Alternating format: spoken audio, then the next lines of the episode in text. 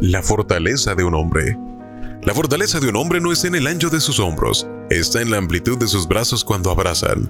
La fortaleza de un hombre no está en lo profundo del tono de su voz, está en la gentileza de sus palabras. La fortaleza de un hombre no está en la cantidad de amigos que tiene, está en lo buen amigo que llega a ser para sus hijos. La fortaleza de un hombre no está en la fuerza de sus músculos, está en la capacidad de su corazón. La fortaleza de un hombre no está en lo duro que puede golpear, está en lo tierno de sus caricias.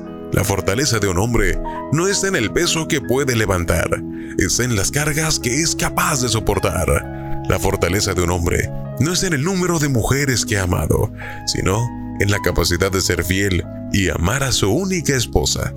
La fortaleza de un hombre no está en creer que todo lo puede, es en reconocer que sin Dios nada es posible.